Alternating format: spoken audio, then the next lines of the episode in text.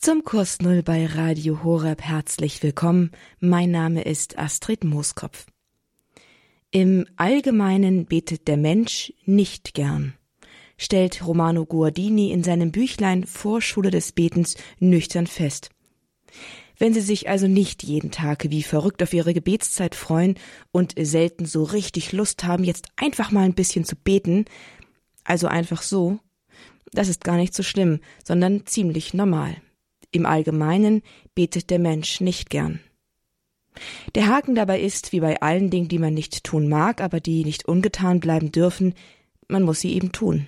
Denn die Eigenart eben dieser Dinge, die man nicht tun mag, aber tun muss, ist, dass das, was sie bewirken, etwas ist, das wir für unser Leben brauchen, weshalb sie ja eben nicht ungetan bleiben dürfen.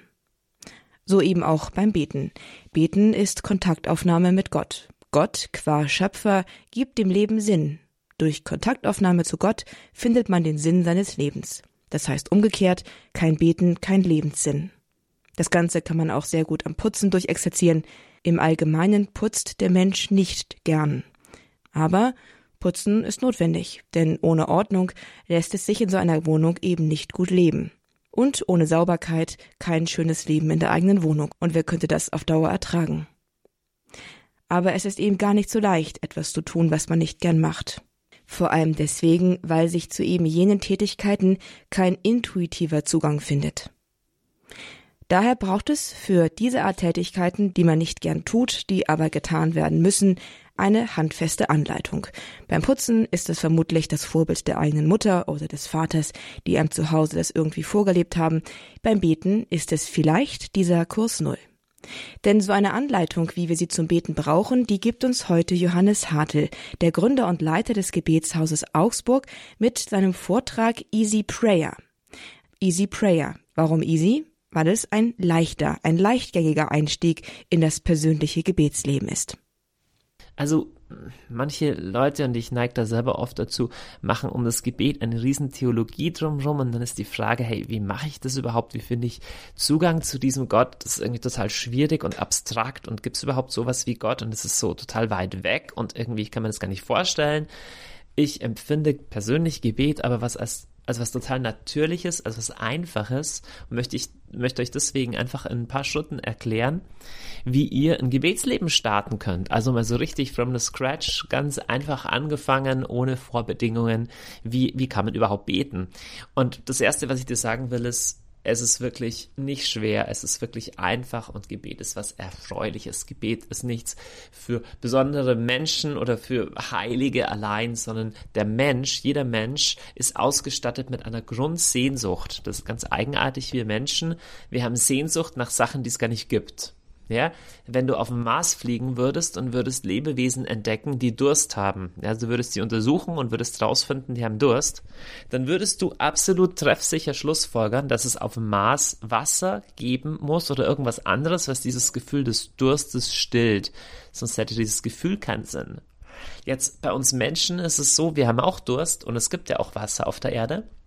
Aber wir haben auch Sehnsüchte, für die gibt es zumindest im Materiellen keine Stillung. Wir haben zum Beispiel Sehnsucht nach Sinn. Ein Mensch, dem du nur zu essen und zu arbeiten und zum Fortpflanzen gibst, der wird allein deswegen noch nicht erfüllt, sondern Menschen fangen an, Gedichte zu schreiben oder Philosophie oder nachzudenken und so weiter, weil sie brauchen Sinn.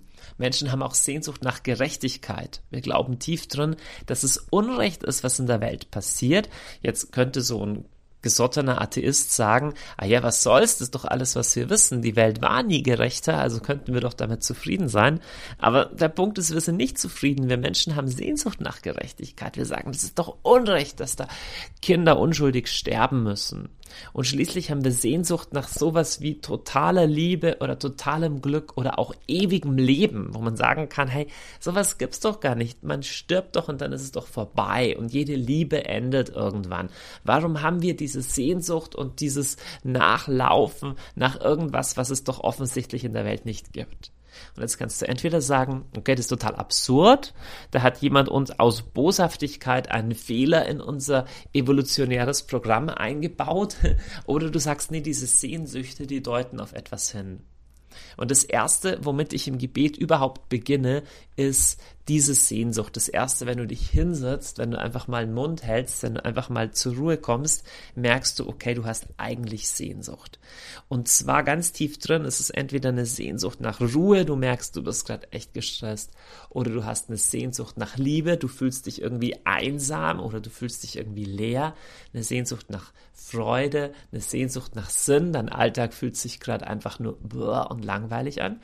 Und es kann auch sein, dass du einfach ähm, tief drin gerade ohnehin ruhig und glücklich drauf bist, dann kannst du auch diesem Gefühl nachspüren. Und das Erste, wozu ich dich mal einlade, ist, dass du einfach mal ankommst und wenn du irgendwie sowas wie Sehnsucht spürst, zu dir tief drinnen einfach sagst, hey, es gibt eine Quelle, es gibt einen Ursprung, der diese Sehnsucht in mich reingelegt hat und der diese Sehnsucht auch stillt. Das ist einfach erstmal nur eine kleine Gedankenübung, um anzukommen, ähm, letztendlich vor Gott rein kurz vom, zum Äußeren. Man kann überall beten. Du kannst jetzt, wenn du in der U-Bahn sitzt und diesen Podcast hörst, kannst du auch die Augen schließen und dort beten. Für mich persönlich äh, ist es hilfreich geworden, mir einen festen Ort dafür auszusuchen. Und zwar einen, wo ich mich sicher fühle und wo ich nicht zu sehr abgelenkt werde. Man kann sich mal überlegen, wo das ist, ob das ein ruhiger Raum ist oder irgendeine Kirche, in die du hingehst oder auch in der Natur. Aber es ist einfach, weil wir Menschen Gewohnheitstiere sind, hilfreich, wenn es ein gleichbleibender Ort ist, wo man nicht leicht gestört wird, wo es auch einigermaßen einfach ist oder bequem ist, zur Ruhe zu kommen. Und dann das Zweite ist, es ist ganz oft hilfreich, wenn du dir ein festes Date für deine Gebetszeit ausmachst. Einfach deswegen, weil unsere Tage auch oft so einen inneren Rhythmus haben und es dann leichter ist, am Ball zu bleiben. Nimm dir nicht nur ein paar Minuten Zeit, weil ein paar Minuten brauchen wir in der Regel schon, um überhaupt irgendwie ruhig zu werden oder anzukommen. Also ich würde mal sagen, wenn du neu bist im Gebet, fang mal mit sowas wie 20 Minuten an, dass du dir einfach mal so ein Segment am Tag, vielleicht zu einer Zeit, wo du einigermaßen wach bist, nimmst und dich mal zurückziehst. Und diesen ersten Schritt vollziehst, den ich gerade vorher getan habe, erstmal dir vor Augen zu halten, okay, ich habe diese Sehnsucht in meinem Herzen und es gibt jemanden, der diese Sehnsucht stillt. Gott ist total real und er ist jetzt da und er ist dir total nah, egal ob du es spürst oder nicht. Und so der zweite Schritt, den ich, den ich dich einlade zu tun, ist dieses dich unter Gottes Blick zu stellen. Mir persönlich hilft es da dabei, die Augen zu schließen, aber das muss nicht sein, kann so theoretisch auch anders. Aber sagen wir mal, du sitzt dich irgendwo ruhig hin und schließt die Augen und das mit dem unter den Blick stellen, das ist eine Metapher, ist ein Bild für was anderes. Und zwar, wir Menschen haben innere Sensoren für Blicke. Das bedeutet, wenn ich in eine Straßenbahn steige, merke ich schon, wie werde ich, werde ich angeschaut, werde ich angestarrt, werde ich ignoriert oder ich komme zu meinem Chef, schaut dieser Chef mich kritisch an oder wohlwollend. Wir haben als kleine Kinder schon Sensoren entwickelt, zu spüren, sind unsere Eltern jetzt zufrieden mit uns oder sind sie skeptisch, sind sie ablehnend. Und wir Menschen leben eigentlich den ganzen Tag unter so einem Blick. Es gibt sogar innere Blicke, wie so ein innerer Aufpasser, ja, du hast wie so ein, eine innere Instanz in dir, die immer sagt, ah, mal schauen, ob du das alles richtig machst. So, und all das kann hilfreich oder weniger hilfreich sein, ja, und die Erwartungen von Menschen zu erfüllen, kann hilfreich oder weniger hilfreich sein. Aber die größte und tiefste Realität deines Lebens ist, dass du erschaffen wurdest von Gott und dass du im letzten unter seinem Blick lebst, ob du das jetzt willst oder nicht, ob du das jetzt glaubst oder nicht. Ob Gott real ist oder nicht, ist überhaupt keine Frage davon, ob du es glaubst. Das ist genauso wie, ob du an die Schwerkraft glaubst oder nicht, ist völlig irrelevant. Oder wenn alle Menschen der Welt sagen würden, sie sind der Meinung, die Sonne existiert nicht, das würde an der Existenz der Sonne überhaupt gar nichts ändern und an der Existenz Gottes ändert es überhaupt gar nichts, ob du an ihn glaubst, ob du ihn wahrnimmst, ob du ihn spürst oder nicht. Gott ist da, er ist die Ursache von allem, was überhaupt ist. Alles, was ist, könnte auch nicht da sein. Alles, was ist, hatte einen Anfang. Alles, was ist, ist ein brutal riesengroßes Rätsel und absolut unerklärlich, wenn es keine Quelle gibt, aus dem all das kommt. Und zwar eine Quelle, die nicht auch nicht sein könnte. Eine Quelle, die nicht angefangen hat. Eine Quelle, die keine Ursache außerhalb ihrer selbst hat, sondern die einfach ist. Und diese Quelle ist Gott. Und alles andere in deinem Leben ist eigentlich relativ, weil irgendwann stirbst du und irgendwann stirbt auch die Person, äh, der du jetzt zu gefallen trachtest. Oder äh, irgendwann ist das Geld, das du jetzt verdienst, wo du dich so anstrengst, ist ausgegeben und keinen kümmert es mehr.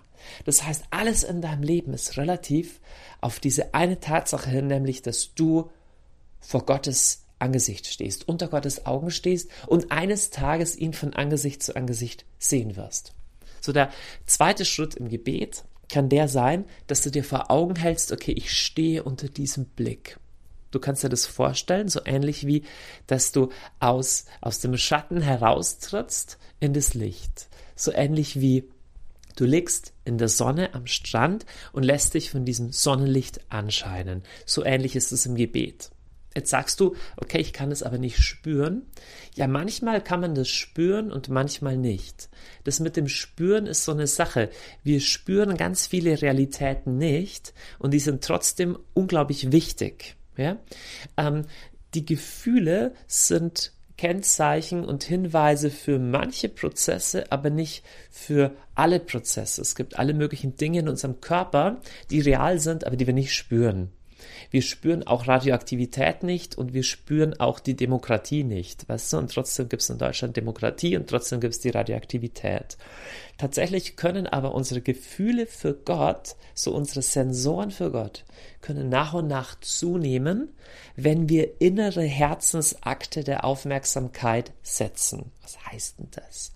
Wir können Akte der Aufmerksamkeit setzen. Du kannst zum Beispiel bei einem Menschen sagen, ich will jetzt ganz bewusst achten auf alle positiven Eigenschaften dieses Menschen. Die sind dir vielleicht noch gar nicht aufgefallen. Das heißt, du spürst die gar nicht, aber du sitzt, du setzt deine Aufmerksamkeit ganz bewusst auf alles, was diese Person richtig macht, zum Beispiel ein Kind von dir oder ein Freund von dir, und auf einmal fällt dir immer mehr davon auf. So ähnlich ist es mit der Gegenwart Gottes. Du kannst Gegenwart, kannst Gottes Gegenwart vielleicht erahnen, vielleicht auch noch nicht so, aber ein Schritt kann sein, in deinem Herzen wie so ein Schalter umzulegen und zu sagen, ich will heraustreten aus der Aufmerksamkeit von Menschen und all dem Zeug, was um mich rum jetzt wichtig ist. Und ich will meine Aufmerksamkeit schärfen für die Tatsache, Gott ist da. Sehr, sehr wichtig. Du musst durch Gebet Gott nicht herbeibeten. Du musst keine magische Formel sagen. Er ist schon da. Du kommst zurück zu ihm. Du kommst zurück zu ihm, der immer schon auf dich gewartet hat. Und allein dadurch, dass du diese Tatsache, allein dadurch, dass du diese, diesen Akt setzt, zu sagen, okay, ich nehme diese 20 Minuten, ich tu nichts anderes, ich setze mich hier hin, ich stelle mich unter die Gegenwart Gottes. Allein dadurch, wenn du das regelmäßig tust, wirst du wahrnehmen, dass Gott präsent ist in deinem Leben. Das ist eigentlich das größte und unsagbarste Geschenk, das wir Menschen haben können, dass wir lernen können, dass wir nicht alleine sind, dass unser Leben nicht sinnlos ist, dass unsere Sehnsucht nicht ins Nichts läuft, ins Leere läuft, sondern dass der Heilige präsent ist in unserem Leben. Ich wünsche dir von Herzen einen Alltag, der zum Bersten voll ist, immer voller wird von dieser Gegenwart Gottes.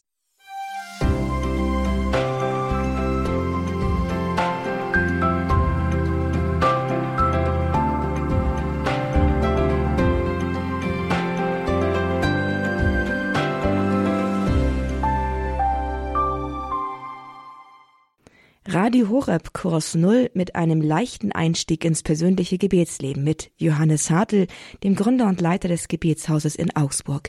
Easy Prayer heißt der Vortrag, den wir von ihm hören. Es sind sechs Schritte, die es uns leicht machen, einen Start in das Gebetsleben zu finden. Sowohl für Frischlinge als auch für die alten Hasen, die mal wieder eine Auffrischung brauchen.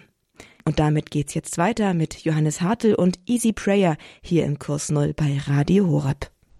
Du musst durch Gebet Gott nicht herbeibeten. Du musst keine magische Formel sagen. Er ist schon da. Du kommst zurück zu ihm. Du kommst zurück zu ihm, der immer schon auf dich gewartet hat. Das heißt, dieser zweite Schritt ist, du kommst an unter dem Blick Gottes. Jetzt ist sehr wichtig zu wissen, wie ist denn dieser Gott? Allein, dass man an Gott glaubt, ähm, ist noch nicht so eindeutig, weil es gibt ja Leute, die glauben an ganz unterschiedliche Götter. Also erstmal gibt es natürlich die verschiedenen Religionen. Es gibt Leute, die im Namen Gottes eigentlich schreckliche Dinge verüben. Also, weißt schon, selbst, selbst, selbst die Nazis im Dritten Reich haben an irgendeinen Gott geglaubt. Das war zwar nicht der christliche, sondern äh, irgend so ein arischer, aber trotzdem, was ist das für ein Gott? Und wir müssen gar nicht jetzt irgendwelche Nazis gehen. Allein in deinem Kopf hast du vielleicht eine Vorstellung von Gott, die, die trügerisch ist. Und an der Stelle wird so entscheidend wichtig die Frage, ja, wer ist denn der Zugang zu Gott? Oder wer lehrt denn, wie Gott wirklich ist? Woran kann ich denn erkennen, mit wem ich es zu tun habe, wenn ich die Augen schließe und mich unter Gottes Blick stelle? Da wird das Wort von Jesus von absolut entscheidender Wichtigkeit. Der sagt, ich bin der Weg, die Wahrheit und das Leben. Niemand kommt zum Vater außer durch mich. Jetzt, das klingt erstmal intolerant, so als würde Jesus sagen, ja, alle anderen sind doof oder so. Das ist nicht das, was Jesus sagt. Jesus sagt, ich bin der einzige Weg zum Vater. Ganz viele Menschen haben Vorstellungen von Gott, die Wahres beinhalten. Zum Beispiel, dass Gott mächtig ist oder dass es überhaupt, dass es einen Gott gibt oder vielleicht auch, dass es nur einen Gott gibt. Aber nur einer offenbart das Herz Gottes, sowas wie emotionalen Gehalt Gottes als Vater.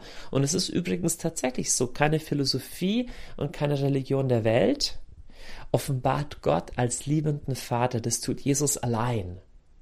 Aber Jesus bleibt dabei nicht stehen, sondern er sagt, ich bin auch der einzige Weg. Jesus ist der einzige Zugang zu diesem Gott. Denn die Tatsache ist, Gott ist nicht sowas wie ja, keine Ahnung, wie ein Gegenstand in unserer Welt. Sowas wie hier draußen ist ein Baum und so ähnlich ist Gott. Oder Gott ist sowas wie ein Stern am Himmel oder die Sonne. Sondern Gott ist der allmächtige Verursacher von allem. Jetzt kann man fragen, okay, der, der verantwortlich ist für den Urknall und fürs Universum, was hat denn der eigentlich für ein Interesse, mit mir zu reden?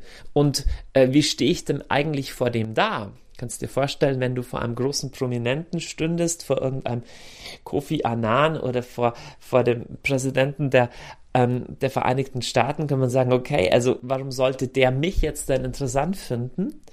Unser Gewissen oder unser Inneres hat eine heilige Scheu vor der Vorstellung, okay, Gott, also jetzt, wie, wie, wie kann ich mich dem denn nahen? Der ist doch irgendwie weit weg und will der überhaupt was von mir wissen? Und auf diese Frage, will der überhaupt was von mir wissen und wo komme ich, wie komme ich denn zu dem hin? Auf diese Frage gibt die Selbstaussage Jesu eine Antwort, ich bin der Weg. Das heißt, du kommst zu Gott nicht deswegen, weil du so toll bist, so toll bist du nämlich gar nicht, oder weil du so interessant wärst, so interessant sind wir beide nämlich gar nicht, ich nicht und du auch nicht, sondern wir kommen deswegen, weil Jesus einen Weg gebahnt hat um genau zu sein, hat Jesus aus, aus deinem Zeug, aus meinem Zeug, aus meiner Sünde, aus all dem Zeug, wo mein Leben nicht so war, dass es zu Gott passen würde, dass Gott irgendwie das richtig toll fände, in meiner Gegenwart zu sein. Jesus hat das weggenommen und gesagt, du weißt was, ich bezahle für all das. Die Christen nennen das die Geschichte von dem Kreuz, dass Jesus die Sünde und das, was uns trennt von Gott, auf sich geladen hat, damit wir die enge Beziehung zu Gott, die er hatte, er war der Sohn Gottes, auch haben können. Das bedeutet, ich komme vor diesen Gott und zwar, weil Jesus einen Weg für mich gebahnt hat. Übrigens, wenn du noch gar kein Christ bist oder das in dir mehr verschüttet ist, du hast es vielleicht mal irgendwie gehört, aber nie für dich persönlich, dann geh doch heute einen Schritt auf Jesus zu kannst diesen Jesus kennenlernen, indem du einfach mal im Neuen Testament, das ist der zweite Teil der Bibel, einfach mal nachliest über das Leben Jesu und dann anfängst mit diesem Jesus, der wirklich lebt, der auferstanden ist, zu sprechen, dass du sagst, Jesus, danke, dass du für mich bezahlt hast und am Kreuz gestorben bist für meinen Schrott. Und jetzt kannst du deine eigenen Sachen einsetzen, so Sachen, die du echt bedauerst, wo du weißt, dass du in deinem Leben nicht so gelebt hast, wie es hätte sein sollen. Und du kannst Jesus das bringen und er, er nimmt das weg, wenn du ihn einfach bittest, das wegzunehmen. Und dann kannst du zu Gott kommen auf der gleichen Grundlage wie Jesus. Das ist eigentlich unglaublich. Jesus nennt nämlich Gott Abba, das heißt Papa. Jesus nennt Gott seinen liebenden Vater, seinen Papa. Und seit Jesus können wir Menschen, und das ist der dritte Schritt im Gebet, vor Gott treten mit dieser gleichen Zuversicht, dass wir sagen, Gott, durch Jesus Christus, durch sein Kreuz, komme ich vor dich mit einer totalen äh, Zuversicht, mit einem Selbstbewusstsein, mit aufrechtem Haupt und sag, danke, dass du mich liebst. Es ist so wichtig, dass wenn du vor Gott kommst, du nicht kommst mit so einem mit einem zaghaften Herzen oder mit angezogener Handbremse. Wenn mal, viele Leute glauben, es gibt Gott, viele Leute glauben, auch Gott ist die Liebe. Aber die Frage ist so ein bisschen, mit welchem Gesichtsausdruck sagt Gott das? Also ist, ist er irgendwie doch, weißt du, so ein, so ein Kontrollfreak oder so ein perfektionistischer Despot, der irgendwie will, dass wir alles richtig machen. Das Problem ist, wer hat denn Lust auf so jemand? Also wenn dir dann Gebet keinen Spaß macht, das kann ich gut verstehen, da wird mir Gebet auch nicht Spaß machen. Sondern wenn ich lese, wie Jesus ist und wie er mit Gott umgegangen ist und wenn er sagt, du kannst durch mich zum Vater die gleiche Art, die gleiche Qualität von Beziehung haben, hey, dann geht mein Herz auf. Dann sage ich, ich habe Sehnsucht nach diesem Gott, nach einem, der mich nicht niedermacht, der nicht will, dass ich oder der von mir nicht Dinge verlangt, die ich gar nicht leisten kann, sondern ein Vater, der mich liebt, der mich annimmt. Das heißt nicht, dass er alles gut findet, was ich tue, aber mit mir drüber spricht, mich rausholt, mir weites Land gibt. Und deswegen ist so wichtig, dieser dritte Schritt, vor Gott Vater zu kommen, zu sagen, okay, ich komme zu dir als dein geliebtes Kind. Nicht als so ein kleines, entrechtetes, armseliges Kind, sondern ich komme zu dir als Königskind. Ich komme zu dir in meiner Würde, die Jesus mir gegeben hat. Und dann dann kannst du das ein paar, paar, paar Minuten oder sowas einfach mal nachvollziehen im Gebet. Du kannst zu Gott sagen, danke, dass du mich liebst. Danke, dass du für mich bist. Weißt du, im Gebet geht es nicht um, um, Formeln. Es ist nicht so entscheidend, wie genau du, du, du machst. Weißt du, du musst, dem, du musst Gott nicht irgendeinen Spruch vorlesen. Er kennt dein Herz besser, als du dein Herz selber kennst.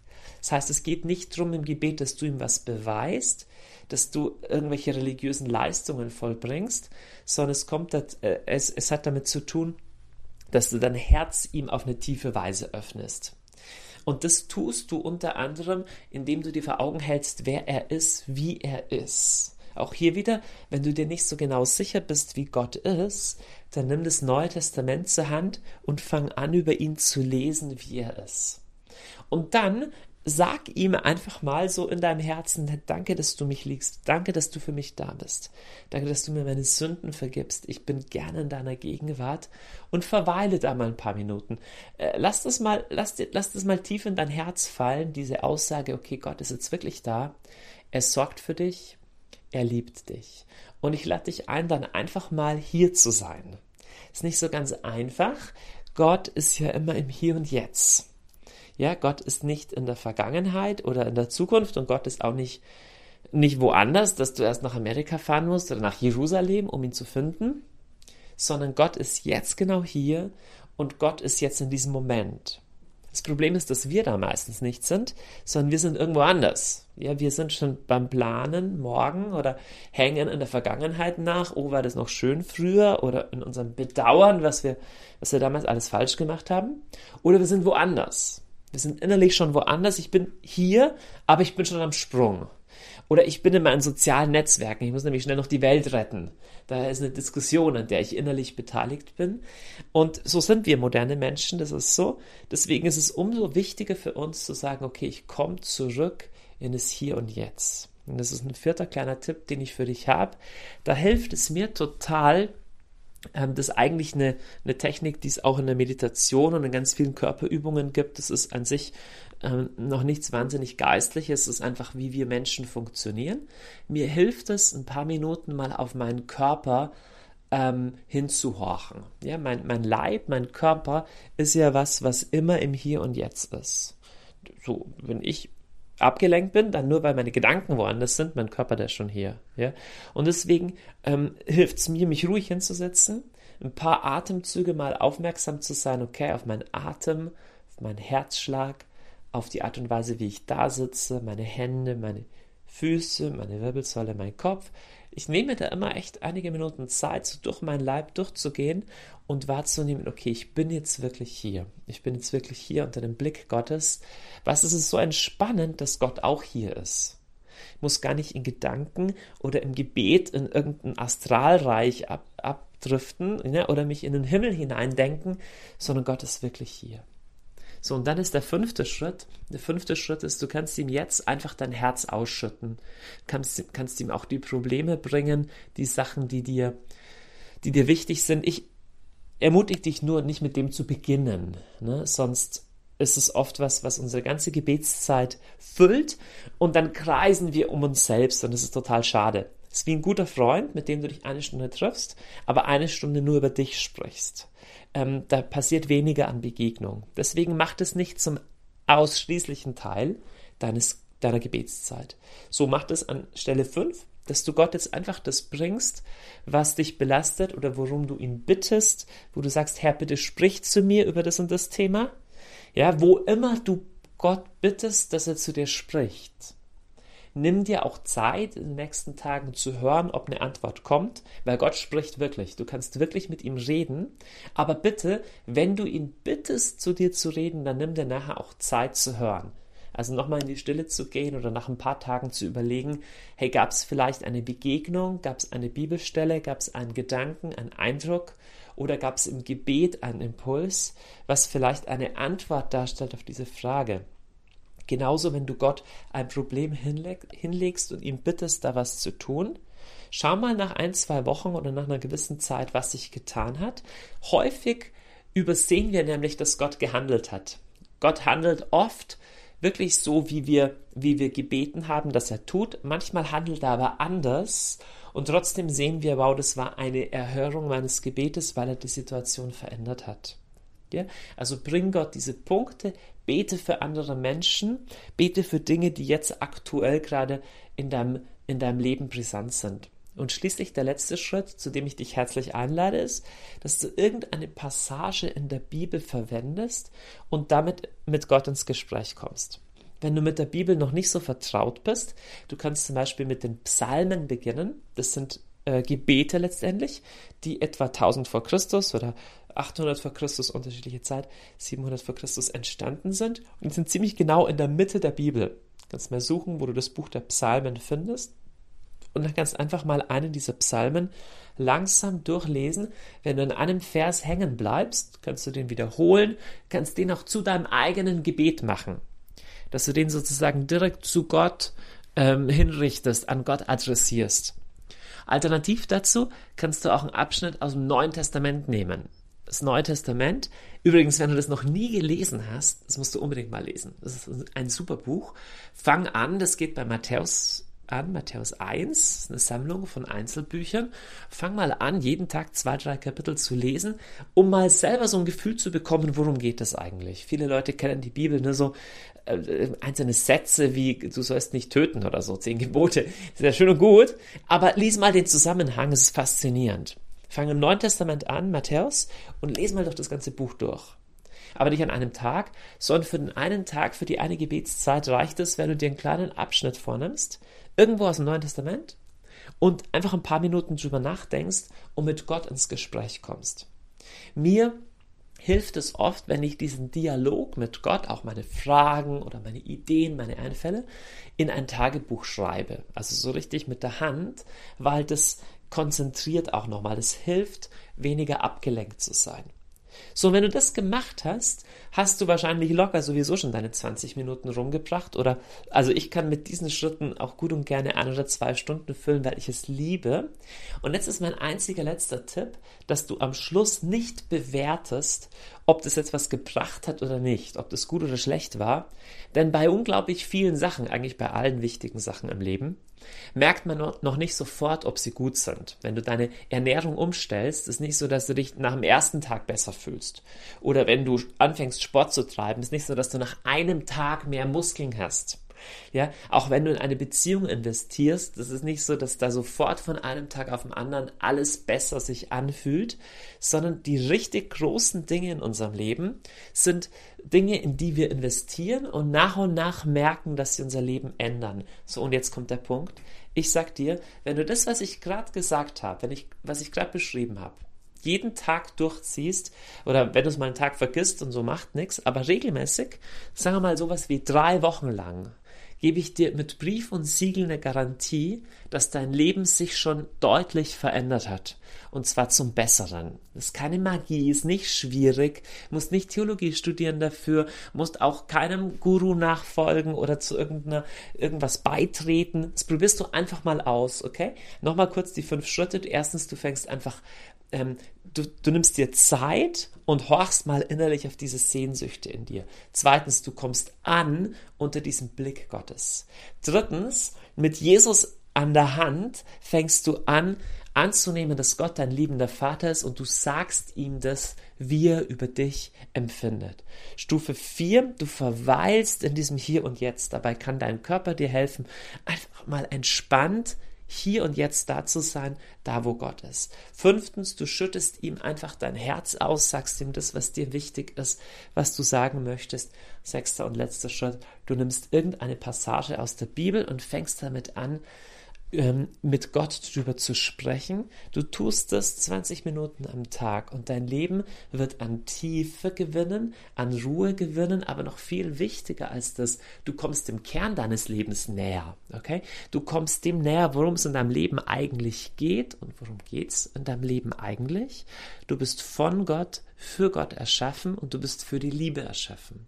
Du wirst mehr aus dem Nebel und dem Grau des Alltags rauskommen und lernen, die Gegenwart Gottes in deinem Alltag wahrzunehmen. Nicht nur in deiner Gebetszeit, sondern auch draußen auf der Straße, mit deiner Familie, in deinem Job, mit deinen Freunden, in der Natur draußen, wenn du Sport treibst, wo auch immer. Unsere Welt ist voll von Gott. Nur wir sind doof, ne? Wir sind, wir sind ballerballer in unserem eigenen Programm drin. Und diese tägliche Gebetszeit hilft dir, dass deine Sinnesorgane wach werden ich empfinde das als unglaublichen Schatz, als unglaubliches Geschenk, das ich nie wieder missen möchte.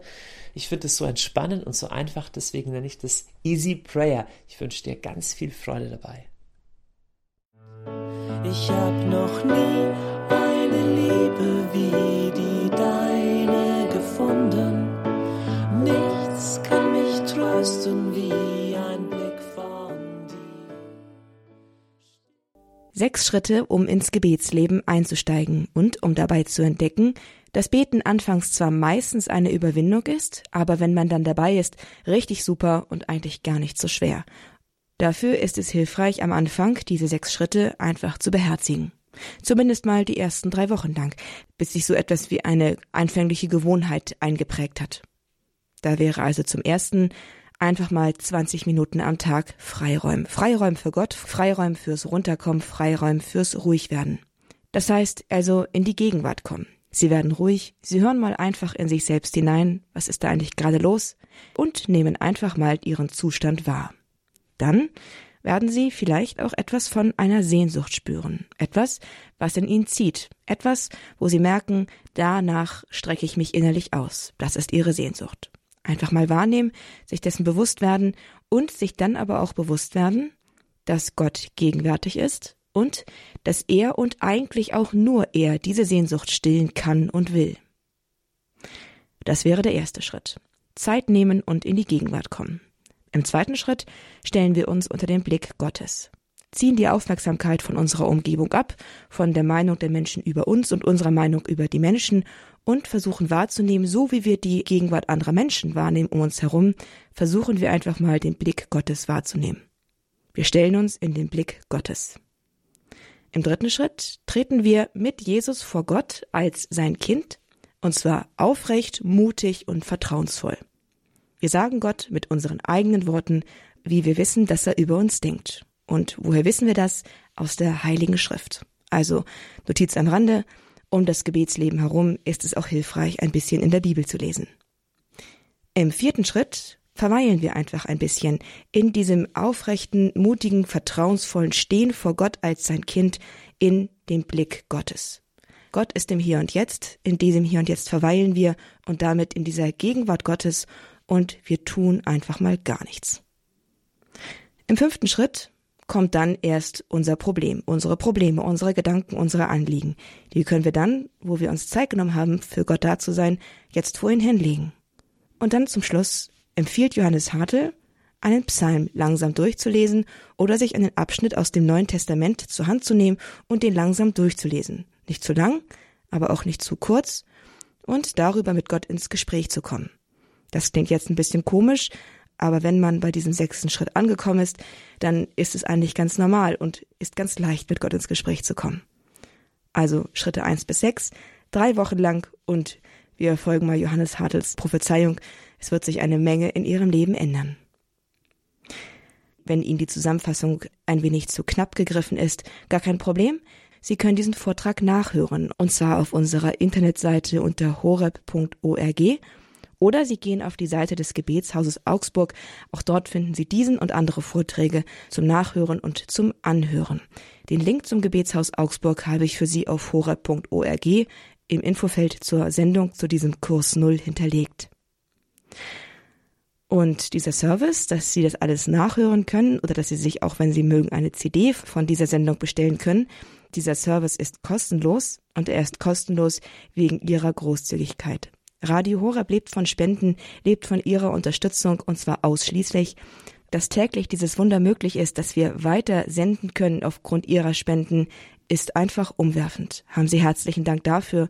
Und wenn Sie noch nie gespendet haben, dann freuen wir uns, wenn auch Sie einen Beitrag leisten, damit dieses Programm weiterhin in Deutschland ausgestrahlt werden kann. Haben Sie herzlichen Dank für alles, was Sie bereits tun oder für uns tun werden.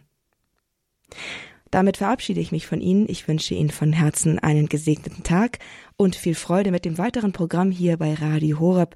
Ich freue mich aufs nächste Mal, wenn wir uns hier auf Sendung hören. Mein Name ist Astrid Mooskopf. Das war der Kurs Null bei Radio Horeb. Leben mit Gott.